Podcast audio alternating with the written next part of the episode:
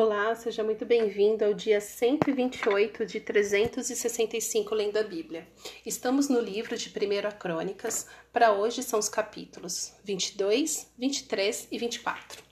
Então aqui a gente continua no reinado de Davi, já mais para o final do seu reinado, é, onde Davi ele entende que ele não vai preparar o templo, mas ele entende que o seu filho vai levantar um templo. Então, no capítulo 22, ele começa dizendo: Davi disse: Aqui se levantará a casa do Senhor Deus e o altar do holocausto para Israel. Então, ele, ele dá ordens específicas para Salomão de como fazer isso, né? É, ele fala no verso 5. Pois Davi dizia: Meu filho Salomão ainda é moço e inexperiente, e o templo que será edificado para o Senhor deve ser sobremodo magnífico, para nome e glória em todas as terras. Portanto, vou providenciar o necessário para a construção. Assim, antes de morrer, Davi providenciou materiais em abundância.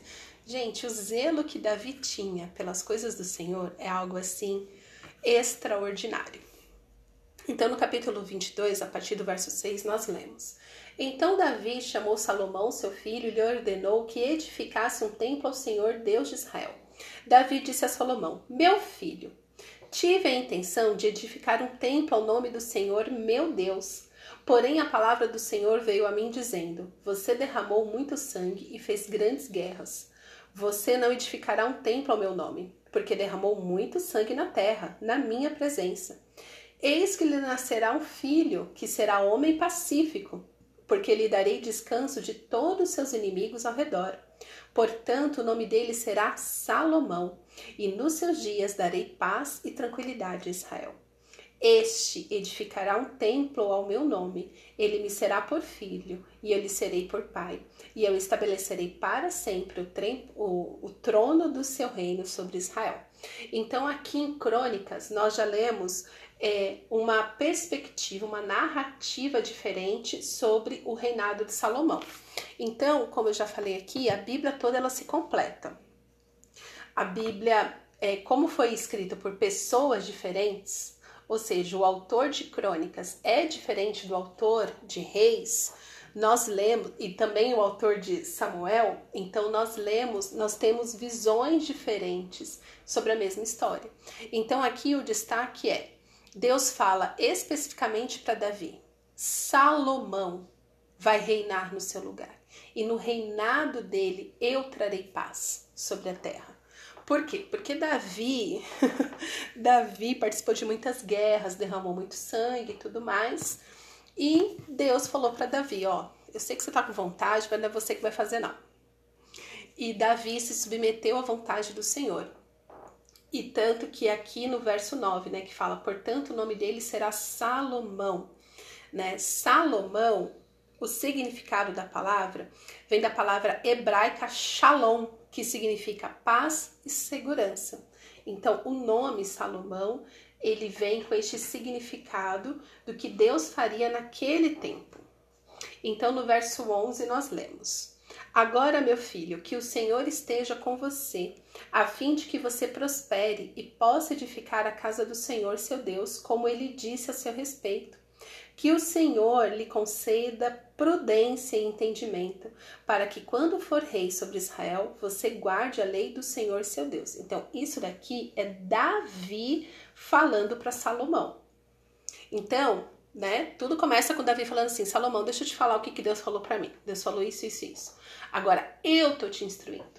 Então, se tem uma coisa que nós podemos aprender com Davi em relação a Salomão, porque a gente já viu que com os outros filhos ele não foi um pai tão bom assim. vamos ficar só com Salomão, vamos ficar só com Salomão. Davi dá um direcionamento claro para Salomão que ele tem que fazer. Então, se você quer ser um bom pai, Dê um direcionamento claro para os seus filhos, do que eles devem fazer, de como eles devem se comportar diante de Deus. Então ele fala, é, verso 13: Então você, é, voltar um pouquinho no verso 12: Que o Senhor lhe conceda prudência e entendimento, para que quando for rei sobre Israel, você guarde a lei do Senhor seu Deus Então você prosperará se tiver o cuidado de cumprir os estatutos e os juízos que o Senhor ordenou a Moisés a respeito de Israel. Seja forte e corajoso, não tenha medo, nem fique assustado. Então, é, se tem uma coisa que a gente vai ver muito recorrente na Bíblia é Deus vai te abençoar se você obedecer, se você seguir tudo que o Senhor deixou para você seguir, suas leis, seus mandamentos. Jesus fala muito isso no Novo Testamento, né? Jesus ainda diz: Aquele que tem os meus mandamentos e os guarda, este é o que me ama. E se você me ama, e aquele que me ama, ou seja, guardou os meus mandamentos, será amado pelo meu Pai. Nossa, é forte isso, hein? É forte. Para ser amado pelo Pai, você depois fala, ai, Jesus ama a todos. Ama. Mas você ama Jesus? Para você alcançar tudo que Jesus tem para você, você tem que guardar os mandamentos. Então, Davi já estava falando isso para Salomão, que é, um, é, que é um, uma repetição desde a lei de Moisés, né? Se me obedecerem e tudo mais. Verso 14. Eis que, com muito. Isso Davi continuou falando para Salomão, tá? Verso 14. Eis que, com muito esforço, preparei a casa, preparei para a casa do Senhor 3.400 toneladas de ouro, meu Deus, e mais de 34 mil toneladas de prata, e bronze e ferro em tal abundância que nem foram pesados. Também preparei madeira e pedras, cuja quantidade você pode aumentar. Além disso, você tem um grande número de trabalhadores cortadores de pedras, pedreiros, carpinteiros e peritos em todo tipo de trabalho, em ouro, prata, bronze e ferro, que não se pode contar. Portanto, mãos à obra e que o Senhor esteja com você. Davi ordenou a todos os chefes de Israel que ajudassem Salomão, seu filho, dizendo: Não está com vocês o Senhor, seu Deus? E não é fato que lhes deu paz por todos os lados? Pois ele entregou nas minhas mãos moradores desta terra, a qual está sujeita diante do Senhor e diante do seu povo. Agora, disponham o coração e a alma para buscar o Senhor seu Deus. Preparem-se e comecem a construir o santuário do Senhor Deus, para que a arca da aliança do Senhor e os utensílios sagrados de Deus sejam trazidos a este templo, que será edificado ao nome do Senhor. Quando já era bem velho, Davi constituiu seu filho Salomão rei sobre Israel. Então, verso 19: Agora disponha o coração e a alma para buscar o Senhor, seu Deus. Ou seja, busque o Senhor, seu Deus. Se tem algo da nossa parte que nós sempre podemos fazer, é buscar a Deus. Davi, ele. Ele. A Davi, se tem uma coisa que nós, mais uma coisa que nós podemos aprender com Davi, é que Davi sempre aceitava de bom grado o castigo de Deus, o direcionamento de Deus. Então nós vimos antes que Deus castigou ele, ele aceitou, ele até falou: melhor é cair nas mãos do Deus vivo. E quando ele buscava o Senhor e o Senhor dava um direcionamento, ele não discutia com Deus. Ele não ficava dando ideia para Deus. Não, Deus, mas deixa eu te falar. Se eu fizer do meu jeito é melhor. Se eu fizer. Não. Tudo que Deus direcionava, Davi aceitava, sem questionar, sem intrigas. Isso é também uma repetição que a gente vê desde o livro de Samuel. Então, desde quando Davi foi ungido rei, ele sempre aceitou o direcionamento do Senhor. Ele sempre foi submisso. Se tem algo que nós podemos dizer sobre Davi é isso. É um homem submisso. E que possamos ser assim, submissos como Davi Davi também, pelos olhos da fé, olhando o futuro, ele comprou todas as coisas para que o templo fosse construído. Embora ele mesmo não fosse construir, ele queria participar disso de qualquer jeito. Então ele foi lá e reservou toneladas e toneladas de ouro, de prata, de tal maneira alguns utensílios que nem se podia contar de tão grande que era. Eu fico pensando como que ele armazenou tudo isso. a minha mente sistemática já vai pensando, mas senhor, onde que ele conseguiu guardar tudo isso? O povo não roubava? Porque eu que moro em São Paulo, imagina, tudo aqui, ou a gente tá trancado a sete chaves pro povo não roubar e Davi lá colecionando toneladas e toneladas de ouro. Mas enfim, é, Davi, pelos olhos da fé, ele viu o templo ser construído. E isso foi algo assim tão grandioso, isso estava no coração de Deus, de construir o templo, porque Deus permitiu. E realmente Salomão faz algo assim que a gente já viu, né?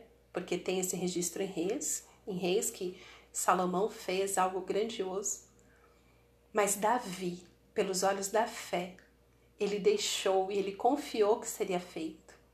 E ele, o tempo todo, ele falava: façam, façam o templo do Senhor. Toda honra, toda glória, todo louvor seja dado a Deus. E esse templo, ele foi muito importante em todo o Antigo Testamento, desde que ele foi construído, depois da história do povo que vai, que volta, mas o templo era um símbolo do que viria a acontecer depois com Jesus, que é um templo que não pode ser destruído. Então que possamos ter este coração de Davi, obediente, submisso ao Senhor e pelos olhos da fé, contemplar um futuro que talvez a gente não esteja aqui para ver, mas que a gente tem, deixe esse legado para os nossos filhos, este legado de louvor e adoração a Deus, que foi o que Davi fez. Davi não estaria mais lá para ver nada disso, mas pela fé ele deixou um legado de adoração a Deus e deixou a instrução muito clara para os seus filhos. Que possamos fazer o mesmo. Pai, obrigada pela tua palavra. Queremos te pedir, Senhor, constrange o nosso coração para sermos submissos como Davi foi e obedientes às tuas ordenanças como Davi foi. Que possamos, Senhor, pelos olhos da fé, deixar também, Senhor, um legado de louvor e adoração para a próxima geração. Para que todos, ó Pai, que passar pelas nossas vidas, que lembrar das nossas vidas, se lembrem do quanto nós te amamos, do quanto nós te adoramos se tem algo, Pai, que queremos deixar para os nossos filhos, é o temor do Senhor. Nos ajuda, Pai, a ter uma vida que glorifica o Teu nome. É o que te pedimos, Paizinho, em nome de Jesus. Amém.